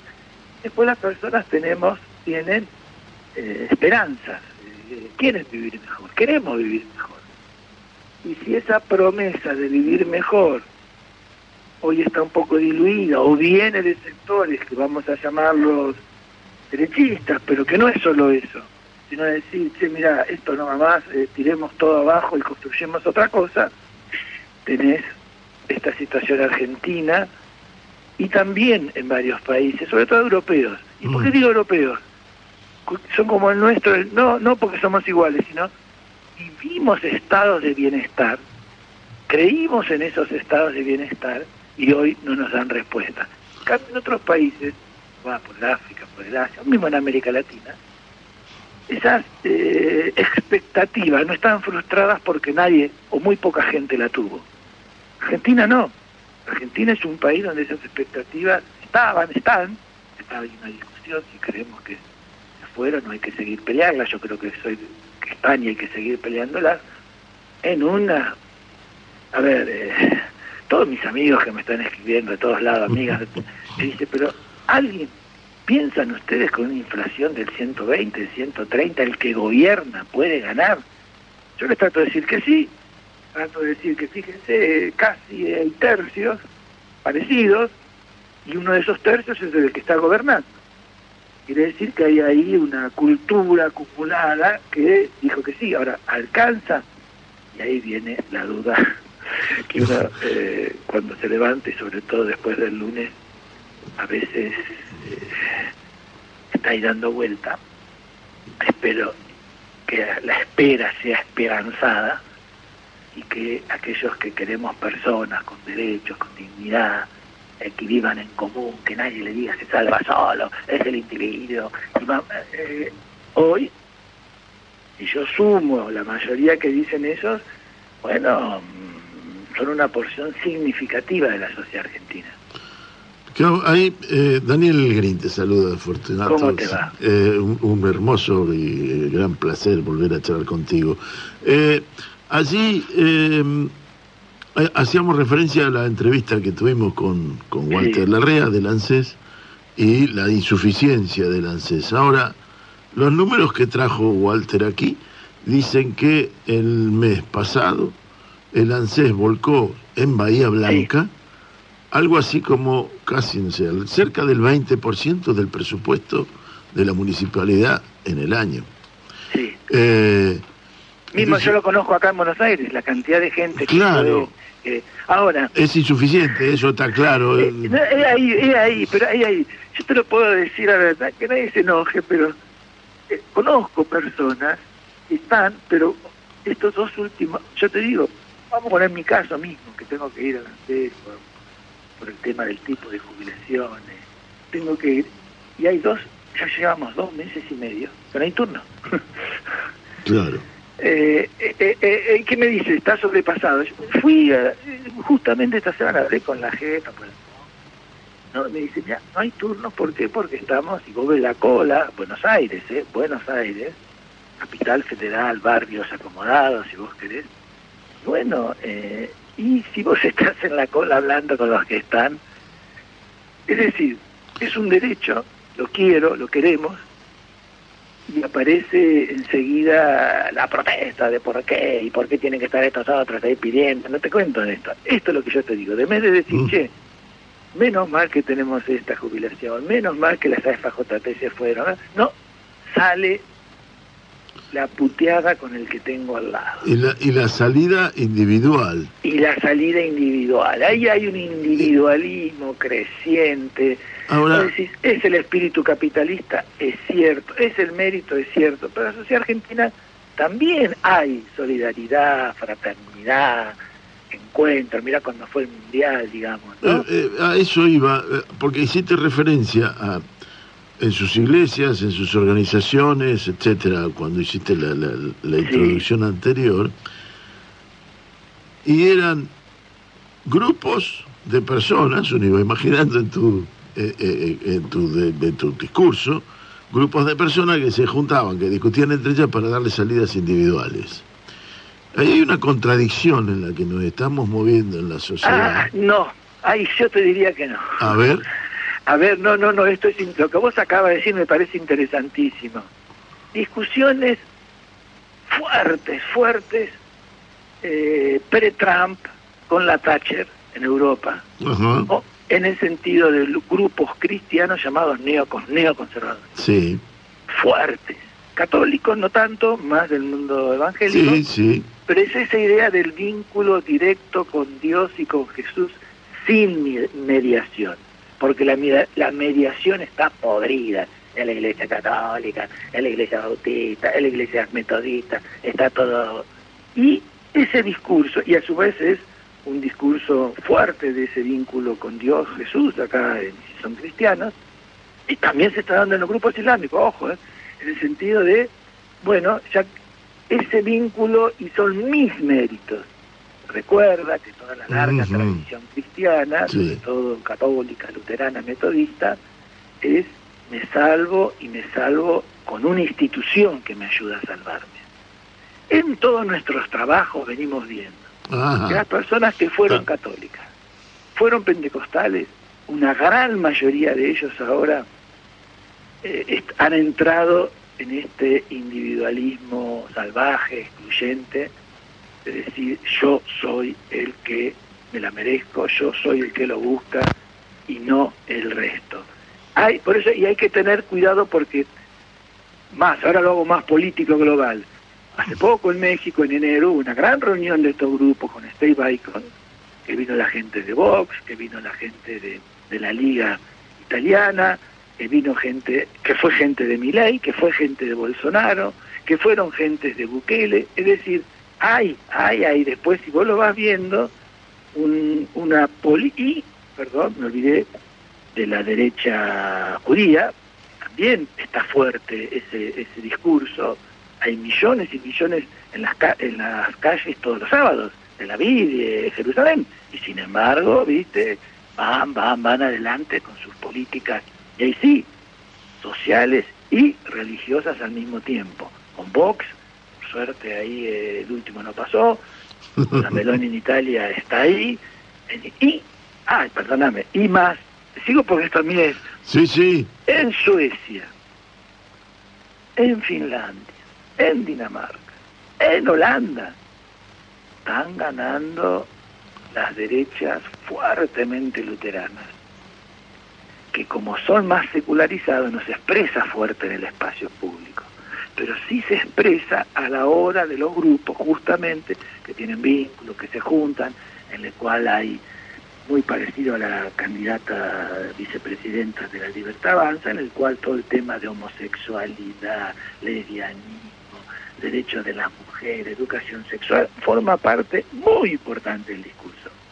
Que también, no hay que olvidar, en ciertos sectores sociales, populares también, desestructura y mucho a una dominación patriarcal ancestral que hoy encuentra ahí una, una, crítica y bueno, y la respuesta, no por algo, la mayoría de los que lo votan a la libertad avanza son varones. Eh, entonces, esa nueva derecha, llamémosla, o la internacional de la derecha a la que describiste también, eh, hay, hay, hay una componente mesiánica religiosa fuerte. Fue porque te hacen la promesa, por eso insisto mucho en la promesa.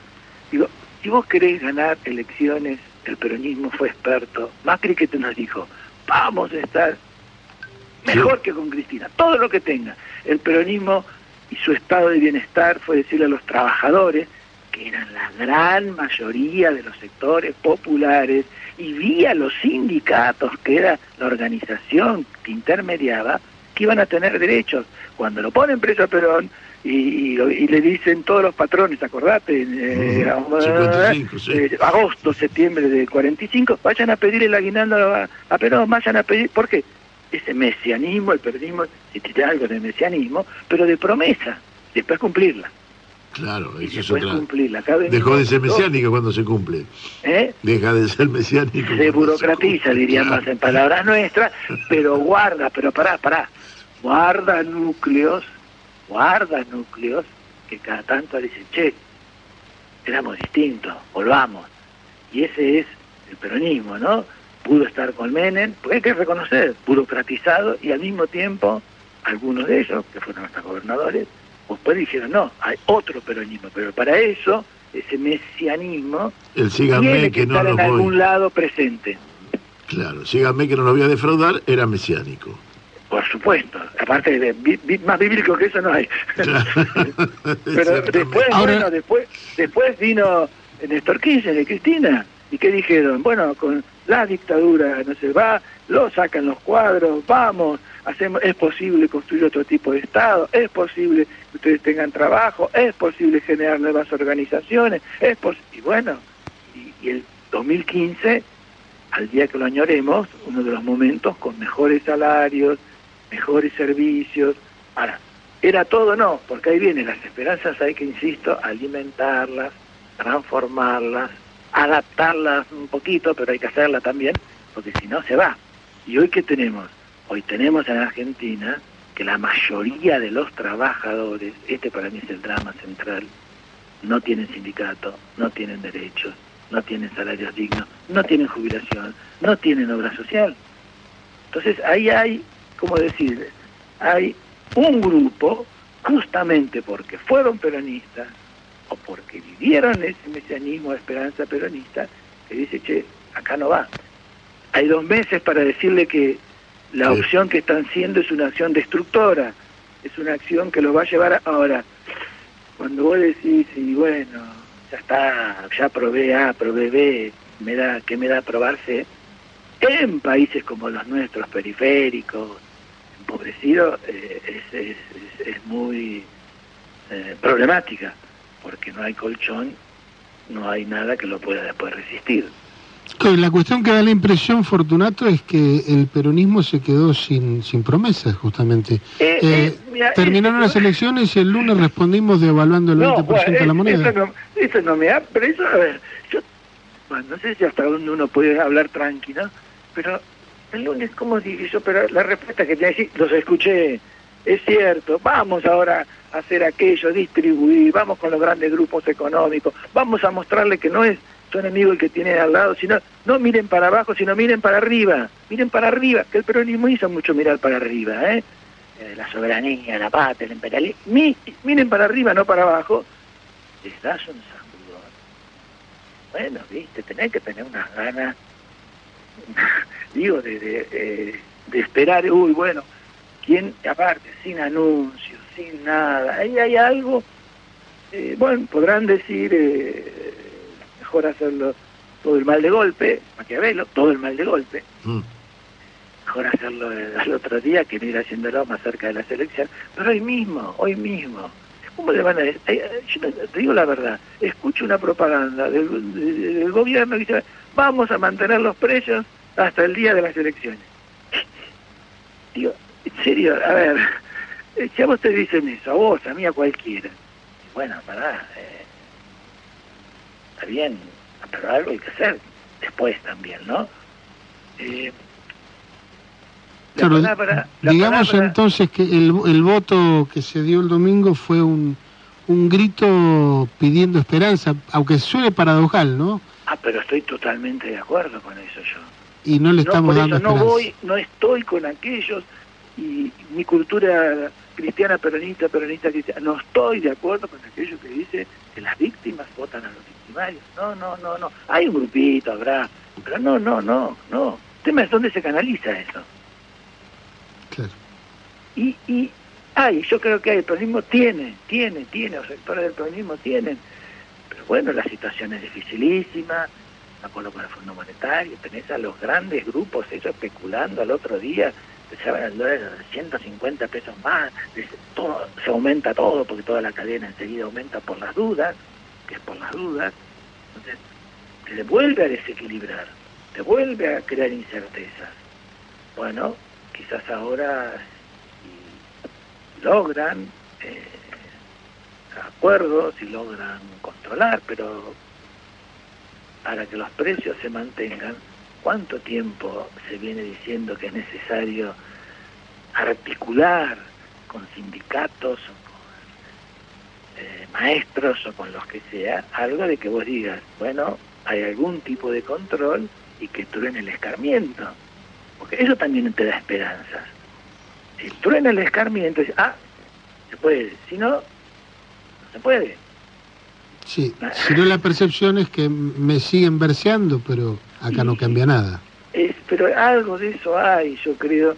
Eh, insisto, me parece que asustados o preocupados porque los 45 mil millones de dólares que dejó el macrismo resulta que han desaparecido de este imaginario social que es una de las profundas causas de este descalabro que tenemos. ¿Y por qué? Porque no tenemos los nombres. Porque ahora hay que ponerle los nombres de las personas, por eso empezamos esto, ¿no? Lo que tiene la persona que tiene nombre, la ves, la tocas, estás, vas, la ves, los olores, qué hace, qué no hace. Cuando queda en la oscuridad o queda eh, fuera o se silencia, bueno, es lo mejor que quieren los grandes grupos que dominan, que no se hable, que no existan. Eso es la Iglesia Católica. la Iglesia Católica del mundo nadie se había quedado obispo. ahora hasta un papa tiene que hablar todos los días. Porque, porque si no, no, no logra que se le escuche. Sí, hemos reflexionado un poco mucho, ¿no? No. no, pero de eso se trata, porque caer en lecturas simplistas, en simplificaciones no tiene sentido. Me parece que están pasando en nuestro pueblo cosas muchísimo más profundas de las que uno lee todos los días. Exactamente. y eso vos lo podés ir viendo en algunos espacios, en algunos lugares. Eh, bueno, y, las campañas de miedo no sirven, yo no tampoco, por eso no creo. No, porque... Va a venir el lobo, va a venir el lobo, no, no, no, no. Nosotros tenemos que decir, vamos a venir para que esto se transforme, se cambie, y, ni te cuento con todo el tema de la seguridad también.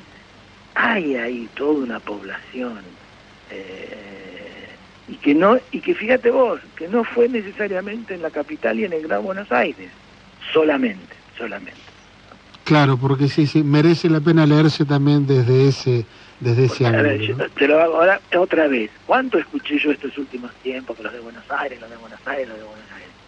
De Buenos Aires, ganó en casi todas las provincias. Ganó en todas las provincias. ¿Cómo? Tipo desconocido que no lo votaba nadie y de repente, y de repente te muestra que no es solo eso. No, y de repente can- eso no alcanza. canalizó la frustración y canalizó la... Pero la- por la- supuesto, la- y- tal cual, tal y- cual. Pero y- en todo el país, ¿eh? y yo no creo reconocer que haya canalizado la esperanza. Es ahí donde, esa- donde ahí yo, está. Es- donde eso es yo bueno. cobijo mi esperanza.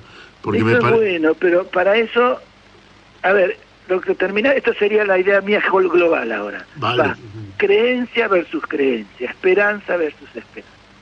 No creencia con datos, números, hay tres reactores nucleares más. Con eso no como. Claro. Digo, justamente, esperanza versus esperanza, creencia versus creencia. Y ahí hay algo, lo cual no quiere decir que uno no tenga que, que mostrar eh, eh, los avances, me parece también, digo, pero no, no solo con eso. No, eh, mira, Fortunato, buena parte de nuestros esfuerzos en nuestro programa es mostrar lo mucho bueno que ha pasado en la Argentina en los Por últimos ejemplo. años, ¿no? Por supuesto que hay que mostrarlo, pero también hay que saber eh, relacionar eso con la cotidianeidad. Es decir, si desarrollamos el tema energético es porque vos, vos vas a tener trabajo. Si no, ¿a vos qué te importa que haya más Tal energía? cual. Y después se lo queda lo mismo, que es el discurso del otro lado, se lo queda lo mismo. Tal cual. Eh, es bueno, me parece que hay dos meses ahí, cada uno, las clases, eh, ustedes en los medios, en nuestras familias, a, a reflexionarlo, a reflexionarlo. Exacto, esa es la idea y por eso estás acá, Fortunato. No, no, bueno. Así que te mandamos un abrazo muy grande, gracias, Gracias, como a- siempre. Y a todos ustedes un gran, un gran abrazo. Muchas gracias, Fortunato. Mandanos un mensajito cuando andes por la zona, que a ver si hacemos Dale, algo, algo, dale. algo diferente. Dale, dale, dale. Un dale. gran abrazo. Gran A abrazo. ustedes, a ustedes, cariño. Chau, chau. Bueno, era Fortunato Maligachi, doctor en sociología, ex decano de la Facultad de Ciencias Sociales de la UBA, investigador del CONICET y recientemente designado profesor emérito de la UBA. Vamos a hacer un pequeño corte muy chiquitito, Dale escuchando nomás. un pedacito muy lindo de Algo contigo, del gran Chico Novarro.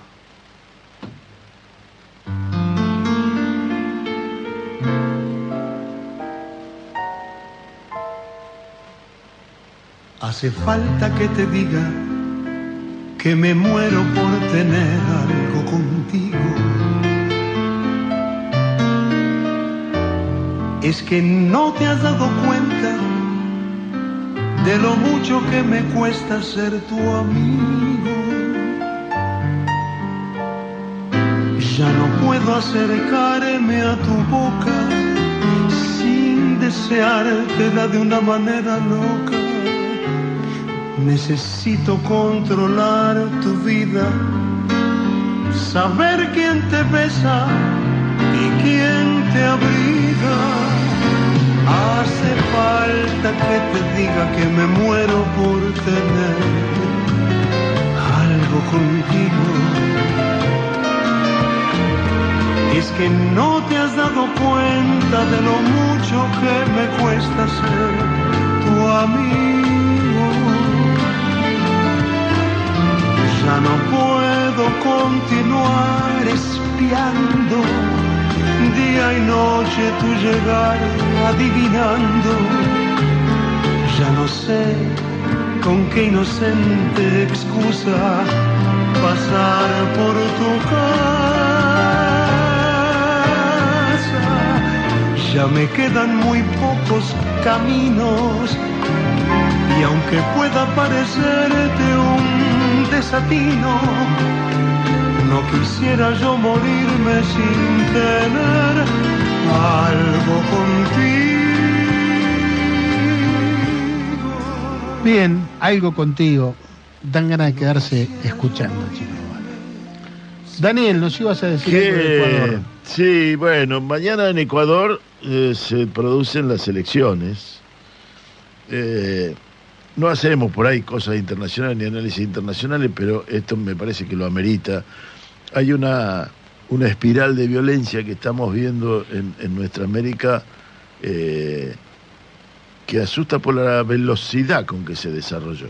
En Ecuador las elecciones son mañana, son elecciones anticipadas que el presidente Lazo tomó como salida eh, de, de- que le permite la Constitución ante la inminencia de que el juicio político lo iba a destituir, entonces adelantó las elecciones eh, y, las elecciones se dan mañana.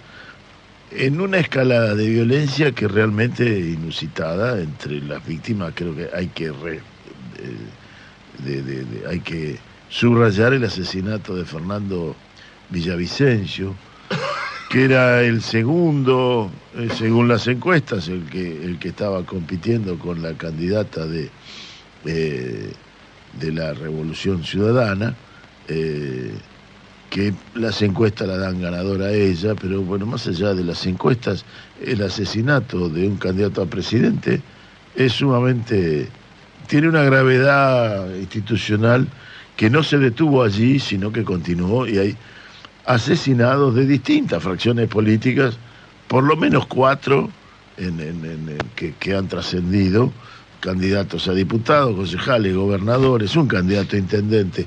Es realmente de una gravedad que solamente la podemos encontrar o justificar o explicar, más que justificar, en el derrotero que ha tenido Ecuador, primero desde la dolarización, eh, dolarización que no pudo revertir el, presidente, la, los dos mandatos de, de Correa, no pudieron revertir la dolarización. Es muy complejo ir para atrás con eso.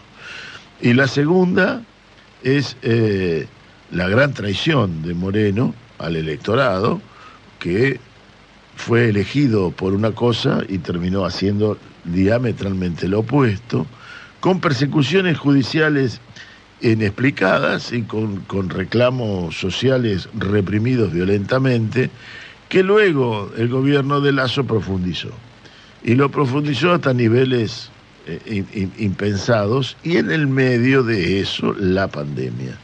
Hay que recordar que en Quito los cadáveres los se amontonaban en la calle, los familiares sacaban a sus familiares muertos a la calle porque no los podían sostener más adentro de sus casas. Esto ocurrió en Quito durante la pandemia, una ausencia del Estado a niveles impensados como para que esto pasara y que derivó en esta espiral de violencia que termina en este esquema. Se habla del narcotráfico, puede ser, pero el narcotráfico está transformándose en una especie de excusa a utilizar por eh, los grandes dominantes que son selectivos a la hora de acusar de narcotráfico.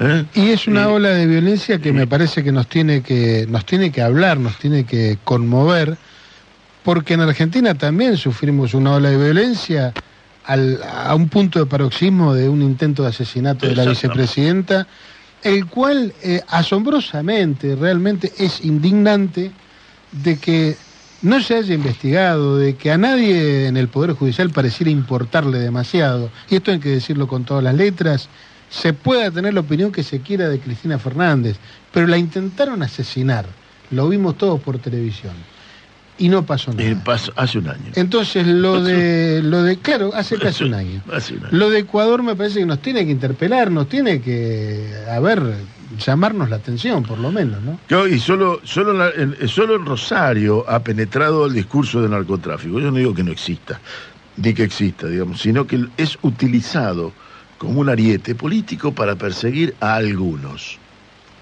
¿Sí? Exacto. Es un ariete político para perseguir a algunos. Eh, y ese ariete para perseguir a algunos y, y no usar a otros hace referencia a que uno tenga que estar con, con un tamiz. Se lo pone el, el ribete, se le pone el título, el tilde, es narcotraficante. Y después vemos. No sé, Así en, la- en la que- interna de Cambiemos en, en Santa Fe lo vimos. Totalmente. Así que en este marco yo creo que debemos seguir esforzándonos para seguir reflexionando, seguir escuchándonos, seguir pensando las problemáticas en profundidad, porque de lo contrario lo que viene es feo. Eh, tenemos que tratar de que el golpe sea el menor posible. Eh, y por otra parte, nos tenemos que convencer de que somos capaces de crear algo mejor. Indispensable. Y por eso... Desde nosotros mismos. Absolutamente, antes que nada nosotros mismos.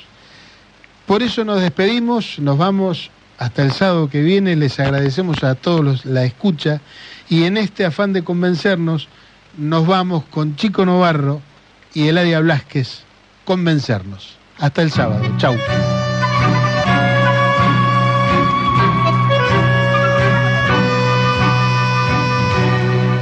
Convencernos que somos capaces, que tenemos pasta y nos sobra la clase, decidirnos en nuestro terreno y tirarnos a más, nunca menos. Convencernos, no ser descreídos, que vence y convence el que está convencido. No sentir por lo propio un falso pudor, aprender de lo nuestro el sabor.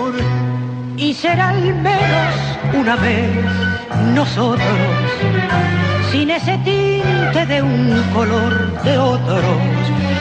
Recuperar la identidad, plantarnos en los pies, crecer hasta lograr la madurez y ser al menos una vez nosotros, tan nosotros, bien nosotros como debe ser.